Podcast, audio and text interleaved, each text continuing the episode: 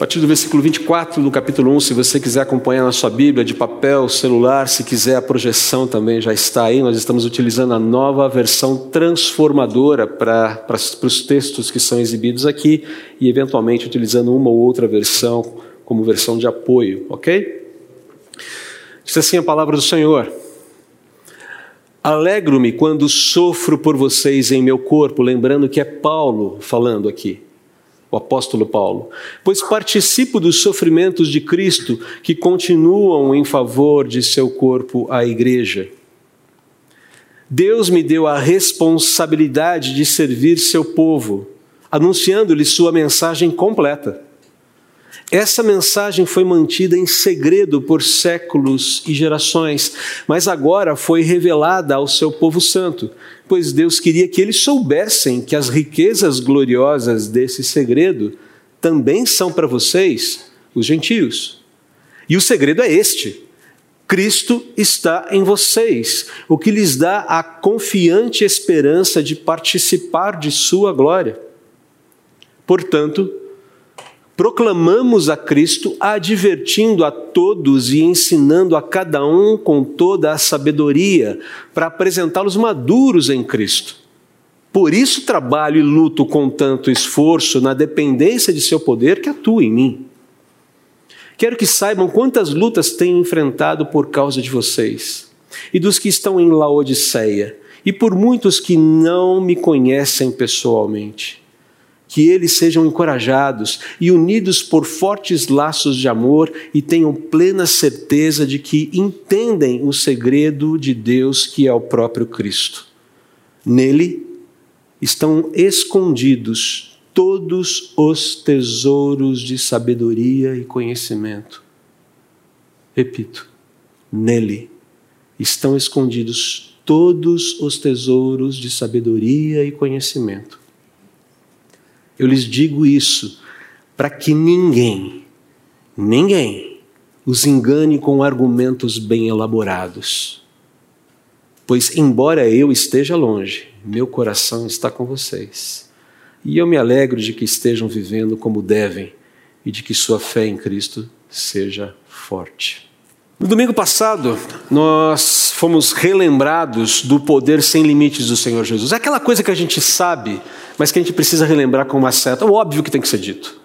A gente vive numa época em que o óbvio tem que ser dito reiteradas vezes, não porque a gente não sabe, mas porque simplesmente a gente se esquece às vezes e o efeito dessa, dessas informações, o efeito dessa verdade precisa bater na nossa mente, no nosso coração até tirar os calos e tornar o coração e a mente sensíveis de novo à beleza dessa verdade.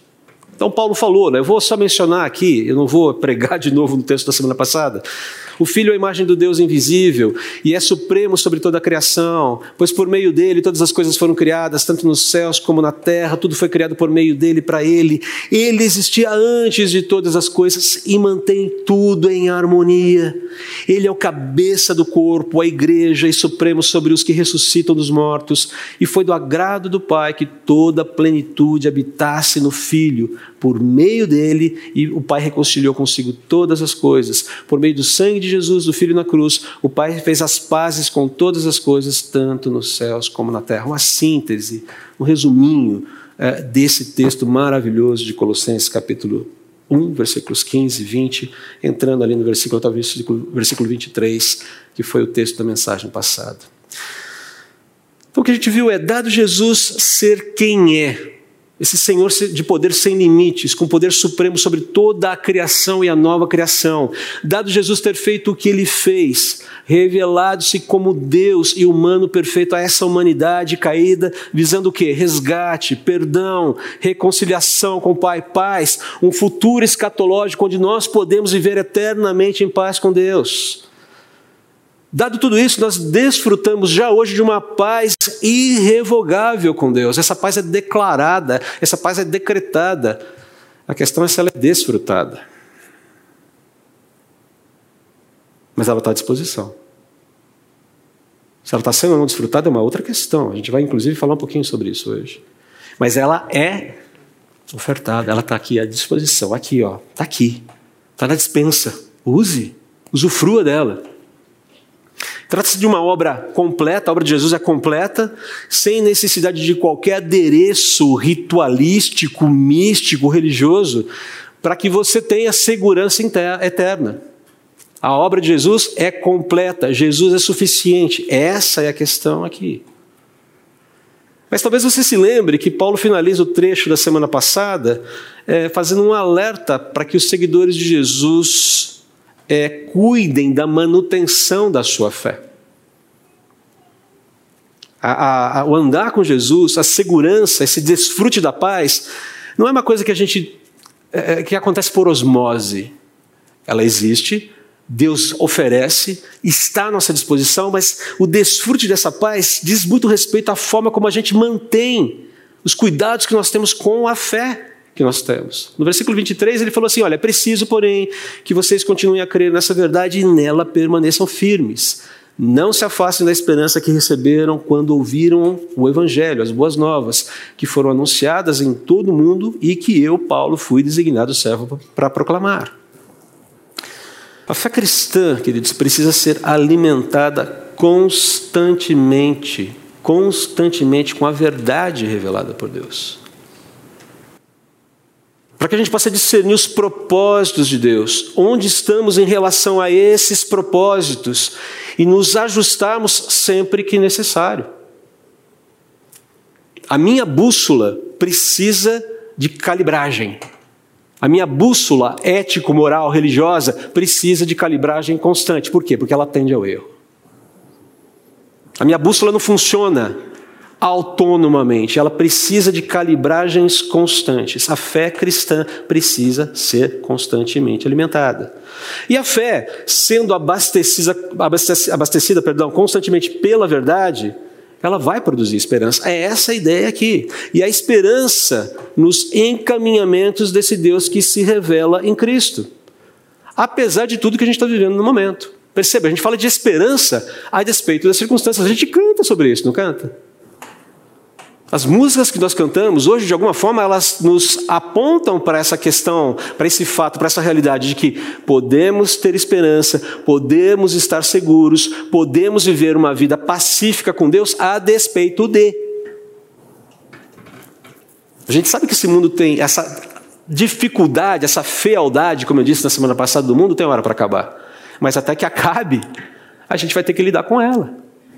E como a gente lida com ela se não tendo o lastro divino para poder resolver essas questões. Vamos ter que lidar com desemprego, vamos ter que lidar com saúde, vamos ter que lidar com questões dentro de casa, discussões, tensões familiares, vamos ter que lidar com problemas na, na, na, na vida profissional, vamos ter que lidar com o dinheiro curto o supermercado que deixa você cada vez mais apavorado. A gente vai ter que lidar com tudo isso. A dispensa eterna, ela está lá tranquila, você não vai ter problema de cartão de crédito, de fatura de cartão de crédito na eternidade. Fique tranquilo. Mas até lá você vai ter que administrar a vida apresenta desafios. Pessoas que vão nos deixando, aquela vacuidade, aquele senso de que a família vai diminuindo. Não sei se eu compartilhei com vocês já isso, mas essa é uma sensação que eu tenho vivido. Na minha própria, com 54 anos, eu vou fazer 55. Meu pai do céu, esses dias eu parei e falei, cara, como assim? 55 anos? Onde foi que eu virei esquina? Onde foi que o bonde virou e eu. E aí você fala, não, André, você viveu isso mesmo, não é, não é, não é pegadinha de ninguém. A vida é que está mudando, os desafios passam a ser novos e a esperança permanece intacta, apesar disso. Pode ficar intacta, apesar disso. Na verdade, ela pode crescer, na verdade, ela pode nos sustentar a despeito de tudo isso. Queridos, a esperança em Deus, ela murcha quando a verdade sobre Deus é obscurecida, abalando a nossa confiança na sua soberania e na sua providência. Nossa fé precisa de manutenção constante. Note, uma fé que não é nutrida com o um ensino verdadeiro, com as Escrituras, sempre vai ficar suscetível há falsidades sobre isso aqui, há heresias, e isso acaba expondo o seguidor de Jesus a inseguranças e, desesper... e, consequentemente, a desesperança, que no final das contas são desnecessárias. Não precisam acontecer de fato. Muita gente passa por insegurança e desesperança. Muita gente que segue Jesus vive é, é, insegurança e desesperança por conta de uma fragilidade no aprendizado da verdade. E acaba vivendo uma vida miserável muitas vezes no presente em função disso.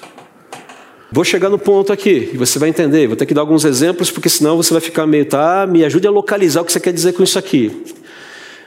Eu sou um seguidor de Jesus há muito tempo e, e também sou pastor. E, e nesse tempo todo eu, eu tenho colecionado vários testemunhos aí sobre os males que muitos ensinos falsos e muitos conceitos errados causam ao povo de Deus. Vou citar alguns aqui.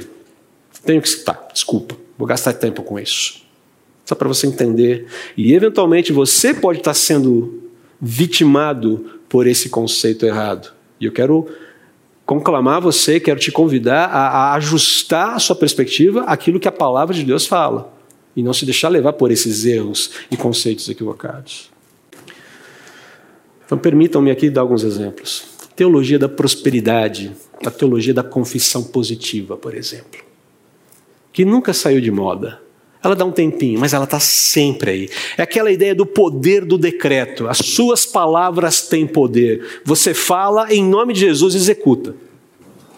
Eu estou decretando aqui em nome de Jesus que e Deus tem que fazer, Deus fica refém da sua palavra. A ideia é de dizer a coisa e agir como se ela já estivesse acontecido. Esse conceito de a, a, amarrar as coisas entre terra e céus, usando, capturando um, um, texto que nada tem a ver com isso, que não diz nada a respeito disso, que é Mateus capítulo 18, 18, que fala inclusive de tratamento de problemas de relacionamento e como lidar com o irmão impenitente dentro da igreja. Está falando de ligar ou desligar a gente do corpo místico de Cristo para a disciplina de Deus. E a pessoa usa isso aí para eu estou decretando, eu estou amarrando na terra, estou amarrando no céu, estou amarrando em todo lugar. O fato é que isso está tá, tá, tá na mística gospel aí. E as pessoas agem com essa ideia de sequestrar Deus pelo poder do seu decreto. Você quer ver onde isso, onde isso ocorre com uma certa frequência? Causando danos, mas danos profundos à alma das pessoas? Decreto de curas. Deus me revelou que você vai ser curado. Que você não. E fala. Que a palavra do Senhor está vindo aqui, e irmão, você será curado do seu câncer, irmão, você será curado, enfim. Tem, claro que Deus pode curar, não há dúvida sobre isso. O poder de Deus é imenso, é supremo. Ele pode alterar qualquer situação na vida de uma pessoa a seu bel prazer, segundo os seus propósitos. Ninguém nega isso. Mas isso não significa que ele tem a obrigação de curar e que ele vai curar. Até porque a cura definitiva é a cura do pecado, não é verdade? E quando a cura não vem? Sabe qual é a, a explicação? O enfermo não teve fé. A família do enfermo não teve fé. E você massacra as pessoas com isso. O belezinha que foi lá e falou em nome de Deus, sem ter autoridade para fazê-lo, não é o problema. O problema é quem não teve fé. É cruel, é mal, é má teologia, é heresia, é ensino ruim. E a gente tem que fugir disso. E quando você ouvir alguém fazendo esse tipo de coisa, pode chamar atenção, sim.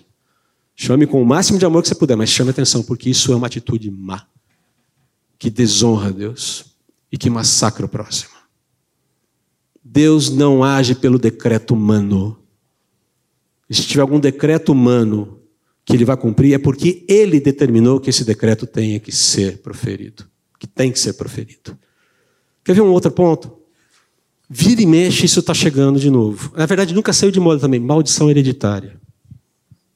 Maldição hereditária. A, a, aquela ideia, aquela cadeia de maldição geracional, seja pelo decreto de um, seja pelo pecado que precisa ser quebrado com rituais de libertação.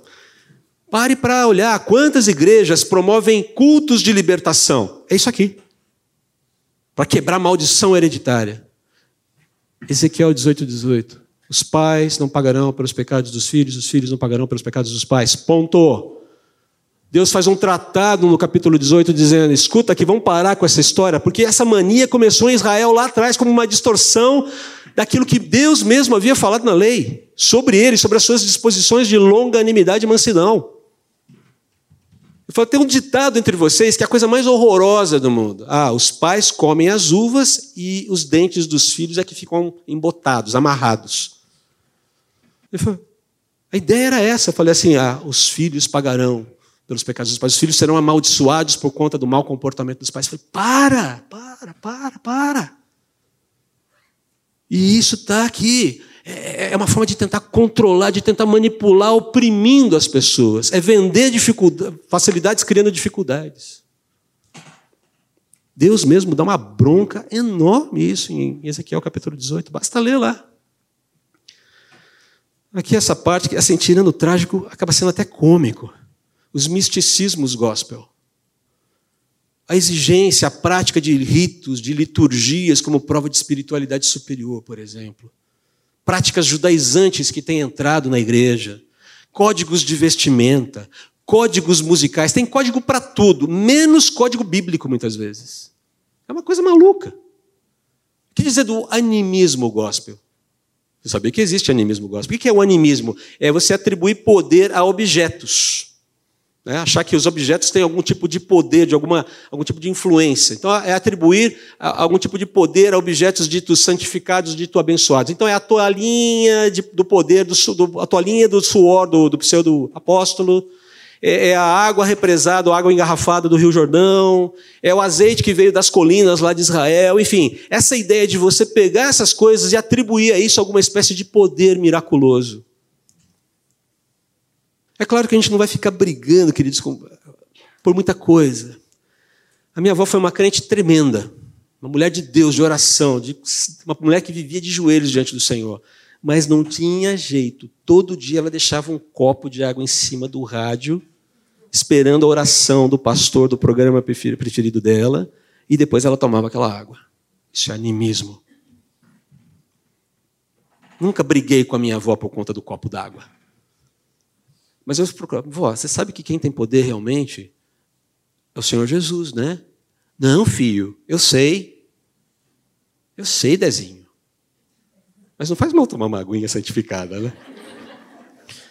Tá bom, vó. Amo você, vó. Saudades dela. Vai ser um encontro legal lá no céu. Não para por aí. Ainda, dentro dessa coisa do misticismo gospel, a espetacularização e consequente banalização da realidade espiritual e do engajamento que se deve ter, sim, na batalha espiritual, através desses pseudo-exorcismos que você vê por aí, esses rituais de libertação que não tem nada de bíblicos. O xixi demarcatório do poder do leão da tribo de Judá. Já ouviu falar disso? Tem gente que demarca o território para Jesus fazendo xixi em nome de Jesus. Umas bizarrices, gente. Isso não é uma coisa tão absurda. É absurdo, desculpe. Isso não é uma coisa, é, é estranho para nós, mas acredite, esse negócio está recorrente aí fora. O mundo está. São exemplos, alguns exemplos a busca pelo êxtase espiritual através de experiências extraordinárias. É, é, o dente de ouro. Já ouviu falar do dente de ouro? Quem, se você não ouviu, depois venha perguntar para mim, venha conversar, eu te falo. A experiência do dente de ouro. Se você tem uma experiência no espírito, seu dente é transformado, as suas obturações são transformadas em ouro. Eu me pergunto, por que Deus já não restaura o dente de uma vez? Ridículo. Ridículo. Então é o, é o, dente de ouro, é o paletó do poder, é o, o pastor que joga o paletó e todo mundo cai no espírito com a ajuda, é claro, de pelo menos três ou quatro presbíteros estranhos por trás da pessoa, ajoelhados esperando que ele seja empurrado e aí ele toma o tombo. O espírito precisa de uma ajudinha nessas horas, né? Parece. Unção do riso. Está no espírito? Você gargalha até acabar. E sem entrar em detalhes aqui, até unção do vômito tem. Ok? E paremos por aqui. Mas só para não continuar um pouquinho sobre esses conceitos errados. Desculpe esticar um pouco, mas a gente precisa dar nome aos bois. Quer ver onde a coisa. Você fala, nossa, mas isso é tudo muito distante da gente, André. Nossa igreja não é assim. É, são coisas mais distantes até um pouco mais caricatas. Mas olha, quer ver onde a coisa começa a ficar um pouco mais próxima da gente, apertar o nosso calo de vez em quando? Ah, não é teologia.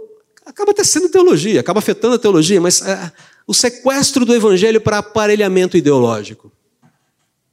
E não importa, hein? Aparelhamento ideológico é aparelhamento, ideológico, seja de direita, seja de esquerda, seja de centro, centro-esquerda, centro-direita, seja lá o que for. Cansa. Cansa.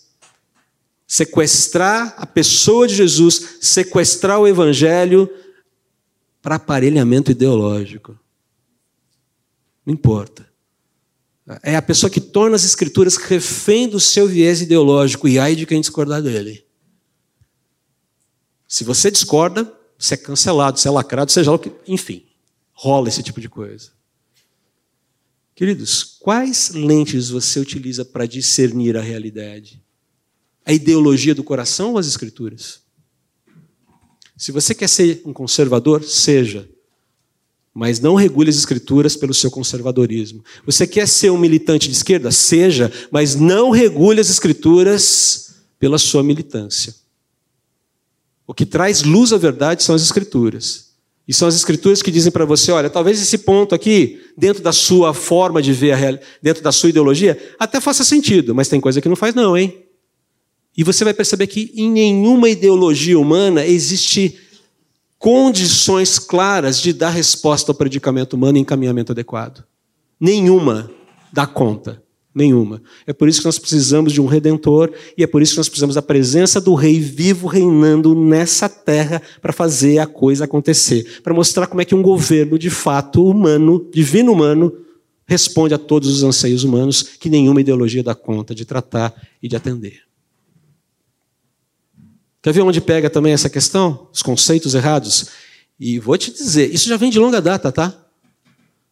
Já vem de longa data, mas como atualmente esse negócio ficou mais complicado um pouco aqui.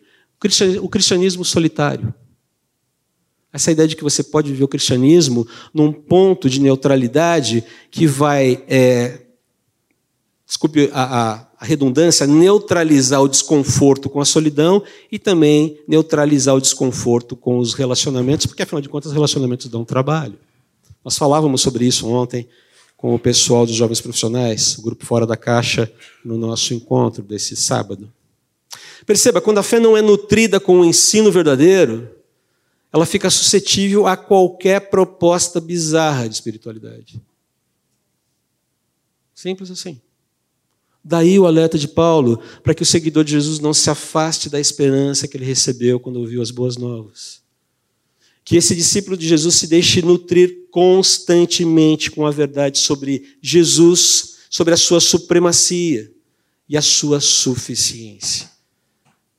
De novo, fiz uma introdução longa, mas vamos em frente aqui. É nesse ponto que Paulo dá testemunho sobre o DNA do mensageiro do verdadeiro evangelho.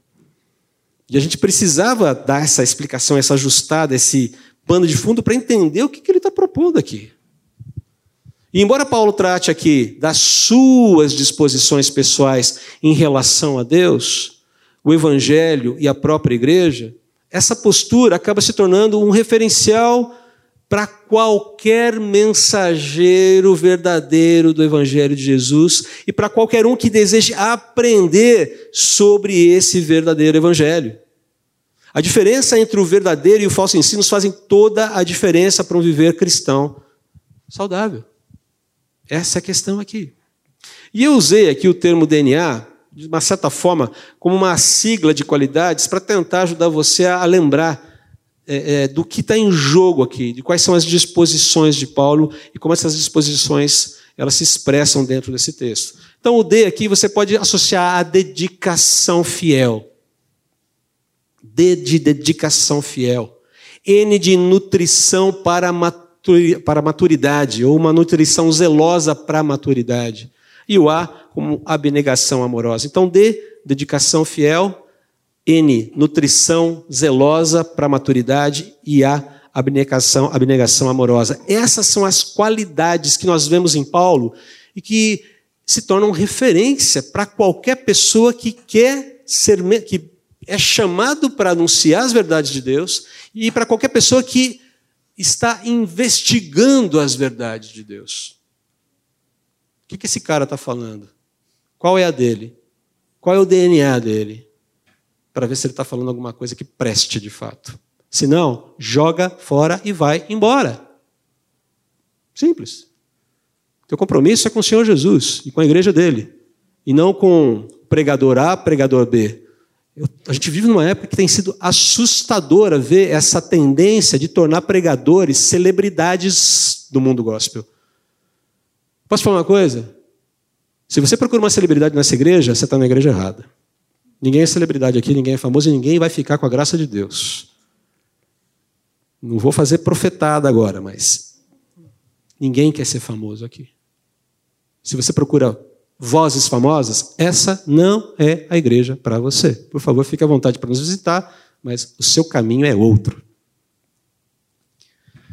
Essas são as qualidades é, que, básicas que a gente vê aqui, básicas, mas essenciais, né? E elas são expressadas de duas formas, basicamente. E aqui a gente vai para o texto, que é um texto bastante objetivo, e vamos, vamos gastar os últimos minutos fazendo essa avaliação do texto. Primeiro é a promoção incansável da verdade. Você vê Paulo fazendo isso, olha, alegro-me quando sou, alegro-me quando sofro por vocês em meu corpo, pois participo dos sofrimentos de Cristo que continuam em favor do seu corpo, a igreja. Paulo é um sofredor de Jesus, mensageiros fiéis de Jesus invariavelmente o são. E não porque eles gostem de sofrer. Queridos, verdadeiros mensageiros, verdadeiros homens comprometidos com Jesus não são masoquistas. Ninguém gosta de sofrer. Não é essa a questão aqui. Mas a ideia da alegria no sofrer é, assim como aprove a Deus que Cristo sofresse para trazer salvação, redenção, reconciliação, aprove também a Deus me usar como instrumento, é isso que Paulo está falando, e, e, usar o meu sofrimento para que a, a, esse evangelho continuasse a ser anunciado, cumprindo os seus propósitos em mim e através de mim. E é interessante ver que Paulo ele, ele tem essa, essa ideia de, de a, a, Cristo, a verdade, o Evangelho, a sua causa valem a minha vida e valem o meu sofrimento. Se tem alguém que vale a pena, é Jesus. Se preciso sofrer para poder estar identificado, se é preciso sofrer para estar identificado com Ele, ok. Se a, a, a, identificação com Cristo, com a verdade do Evangelho, com a causa do Evangelho vai me causar desconforto, amém. Amém. Não é que eu vou passar por isso chupando pirulito e dizendo, uhul, que alegria, hein? Que gostosa essa dificuldade, essa tribulação. Mas nas tribulações eu vou buscar alimentar minha alma com a verdade, sim. Deus tem feito a verdade, Deus tem produzido os seus frutos. Isso está acontecendo porque há, há um alinhamento com Ele. Não quer dizer que a vida vai ser só sofrimento, mas significa que ela vai ser marcada por. É isso que ele está falando aqui. É óbvio, é importante a gente lembrar que o sofrimento de Paulo aqui não é expiatório. Ele não está colocando assim, eu sofri tanto quanto Jesus. Não, o sofrimento de Jesus tem particularidades únicas. Mas o que ele está dizendo aqui é que a, a, existe uma similaridade. Paulo também foi desprezado, Paulo também foi, é, é, é foi abandonado, é, Paulo também sentiu a, a, sentiu a aversão das pessoas por ele, Paulo também sofreu violência física, e por fim, Paulo, como Jesus, foi executado.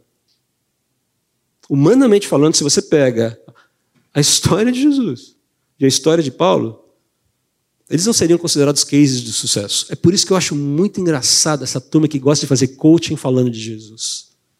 Porque ninguém chega na morte e na ressurreição dele, né? É muito legal fazer coaching com Jesus. Até que você chega na morte dele. Ups, temos um problema, não temos? Claro que você tem. Porque você tem que redefinir o seu conceito de sucesso. E o conceito de sucesso de Deus é um conceito de sucesso vertical e não meramente horizontal e deteriorado pelo pecado. Ah, agora perceba, por que todo esse sofrimento? Para que todo esse sofrimento? Em nome da verdade. E que verdade? A única que realmente importa. Existe um Deus, sem ele estamos à deriva e somente Cristo tem poder para resolver esse naufrágio existencial. Essa é a síntese da verdade aqui. Perceba como Paulo continua aqui. Deus me deu a responsabilidade de servir. A ideia de cuidar, a ideia de zelar, de ser cuidador do meu irmão, do rebanho de Deus. Serviço diz respeito a você se engajar pensando nos cuidados que você tem para o outro, os cuidados necessários para o outro. A ideia de pastoreio, especialmente na época de Jesus e no Antigo Testamento, o pastor chegava, ele colocava o seu rebanho dentro de um de um, de um cercado protegido, e ele se, cola, se colocava como a porteira do cercado. Havia uma entrada que era aberta, E ele se colocava entre o rebanho dentro do cercado e o mundo externo. Com o cajado na mão. O primeiro lobo que aparecer, o que você faz? Você parte para cima. O papel do, do, do pastor era de ficar o tempo todo olhando para o rebanho e olhando para os perigos.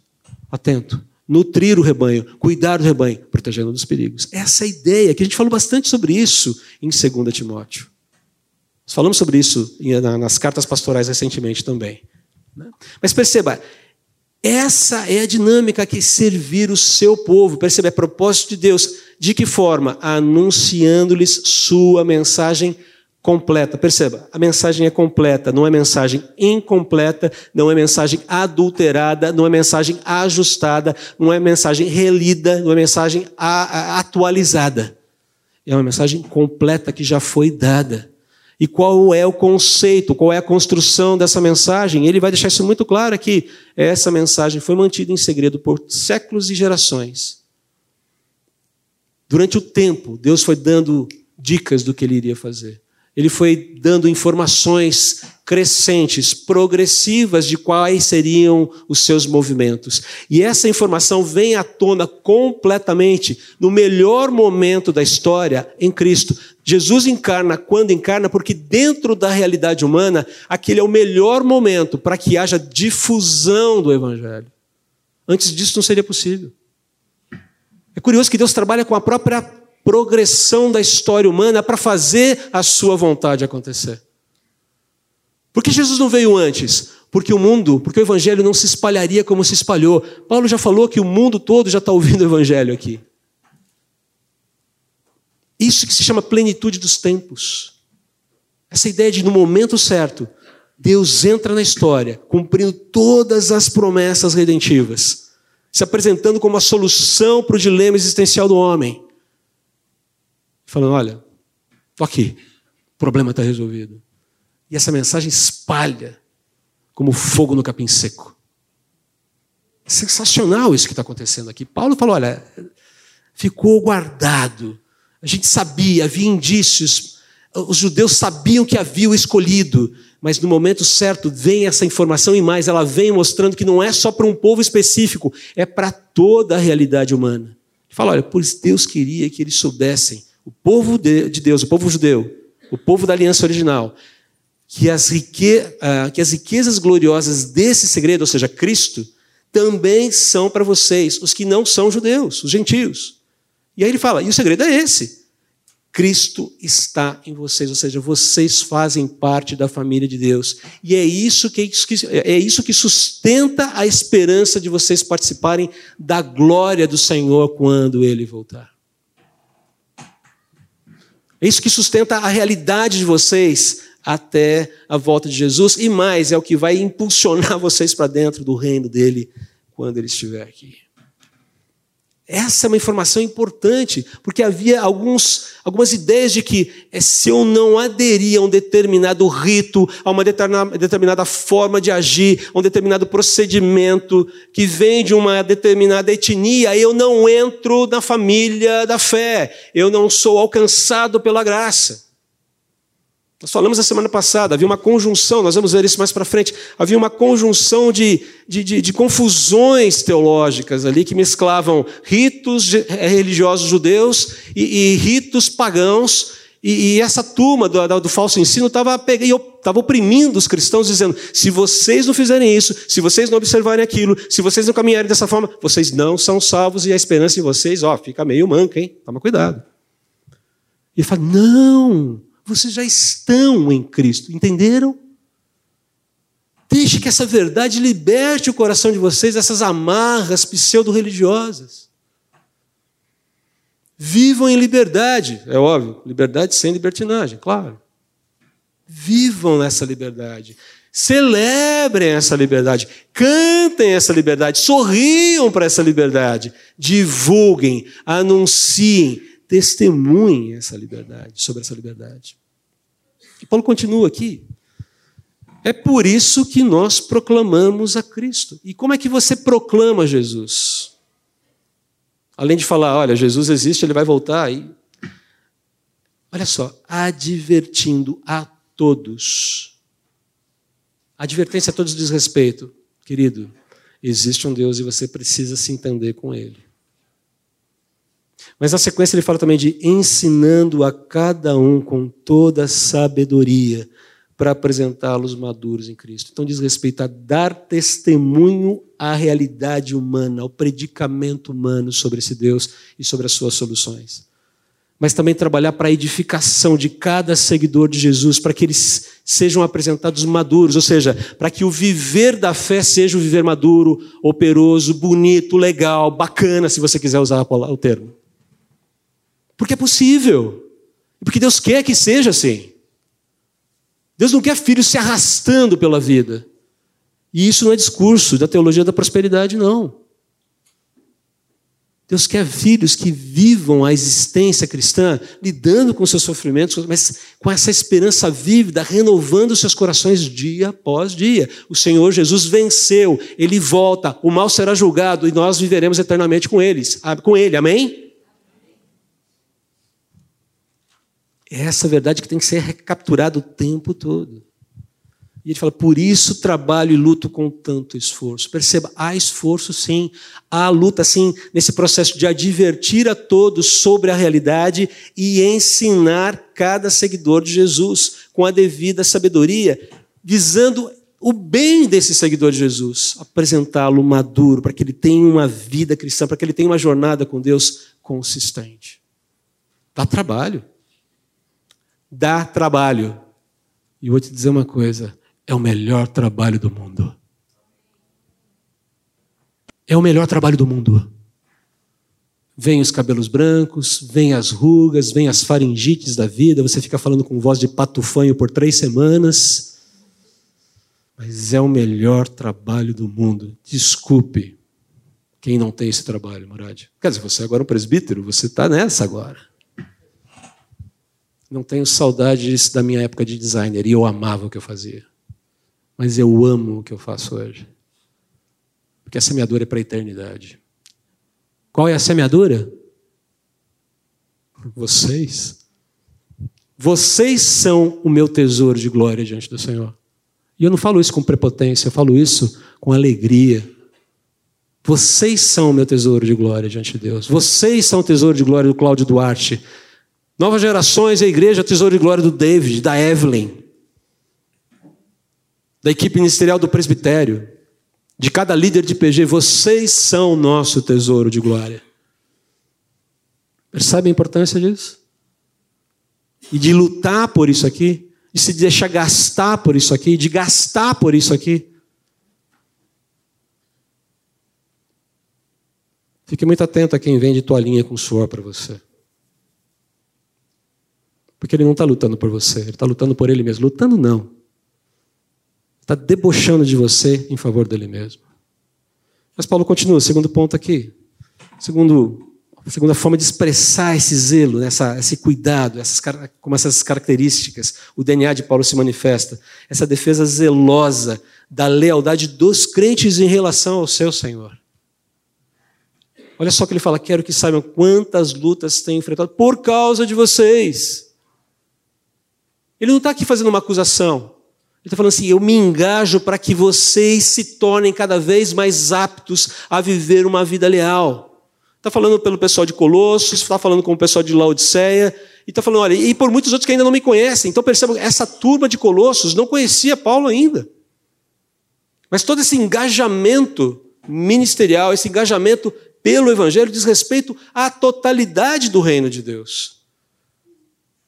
É óbvio que a nossa preocupação primária é a comunidade batista em Moema.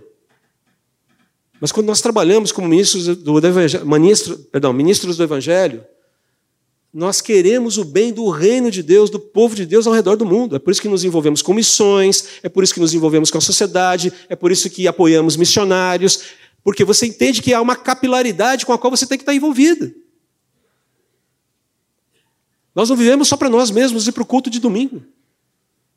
O culto de domingo é um elemento da nossa vida com Deus. E ele continua, o esforço dele, para que ah, todos, todos esses, todos esses seguidores de Jesus sejam encorajados na caminhada cristã, unidos, em torno do mesmo propósito. E ele fala pelos fortes laços de amor. E aí vem um outro ponto aqui. E tenho plena certeza de que entendem os segredos de Deus, que é o próprio Cristo.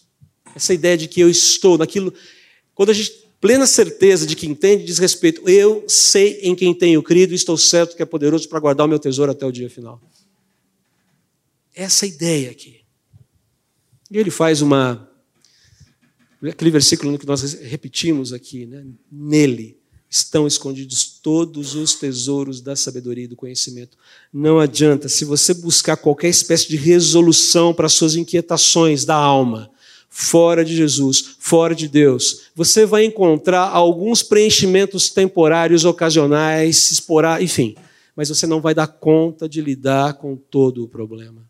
Nenhuma filosofia dá, nenhuma ideologia dá, nenhuma proposta dá. Nenhum conhecimento que, nos leve, que não nos leve de joelhos diante do Senhor Jesus, de fato, vai produzir vida no seu final. Pode fazer uma bela cortina de fumaça. Mas no final. Hum, kips. Começou bem, hein? Mas terminou mal. E ele vai terminando dizendo: Eu lhes digo isso Estou dizendo tudo isso para vocês, para que ninguém engane vocês com argumentos bem elaborados. E, no, e bem da verdade, queridos. Hoje em dia, nem argumentos bem elaborados mais são necessários para enganar alguém. Basta você jogar um, uma isca, fisgar o coração da pessoa, entender qual é o afeto do coração da pessoa que você pode fisgar. Você joga lá, pá! Não precisa ser bem elaborado. A pessoa cai, porque ela quer ouvir aquilo. Existe uma demanda por ouvir aquilo que se quer, não por aquilo que se precisa. Isso é uma realidade. Mas ele fala: olha, não se deixem enganar por aquilo que tem jeito de sabedoria, jeito de conhecimento, jeito de luz, jeito de iluminação, jeito de Deus, jeito de Jesus, mas não tem nada a ver com eles. Tem nada a ver com isso. Fiquem atentos. Fiquem atentos. É por isso que eu me esforço, para que vocês fiquem atentos, para que vocês fiquem ligados. E ele fala uma coisa muito interessante que pois embora eu esteja longe, meu coração está com vocês, e eu me alegro que estejam vivendo como devem e de que sua fé em Cristo seja forte. Essa ideia de que a alegria de um verdadeiro mensageiro de Deus, um verdadeiro mensageiro do autêntico evangelho, é ver as pessoas progredindo na sua fé, caminhando bem com Deus, firmes com Deus, fortes com Deus, próximas de Deus. Essa é a grande alegria de qualquer mensageiro do Evangelho. A esperança no Deus que se revela murcha quando a verdade é obscurecida, abalando a nossa confiança em Sua soberania e providência. Mas o contrário disso também é verdade. A esperança no Deus que se revela floresce quando a verdade é esclarecida fortalecendo a nossa confiança em Sua soberania e providência. Nós vamos cantar uma última música agora, quero já convidar o pessoal do louvor para vir agora, para cá. Mas fica o alerta aqui, né? Qual é o DNA dos mensageiros que você ouve? Qual é o DNA dos mensageiros que você ouve?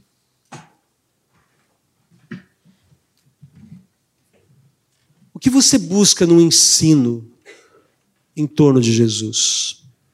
O que está, do que, atrás do que você está correndo? Por que você busca o ensino de determinadas vozes? Isso é importante pensar.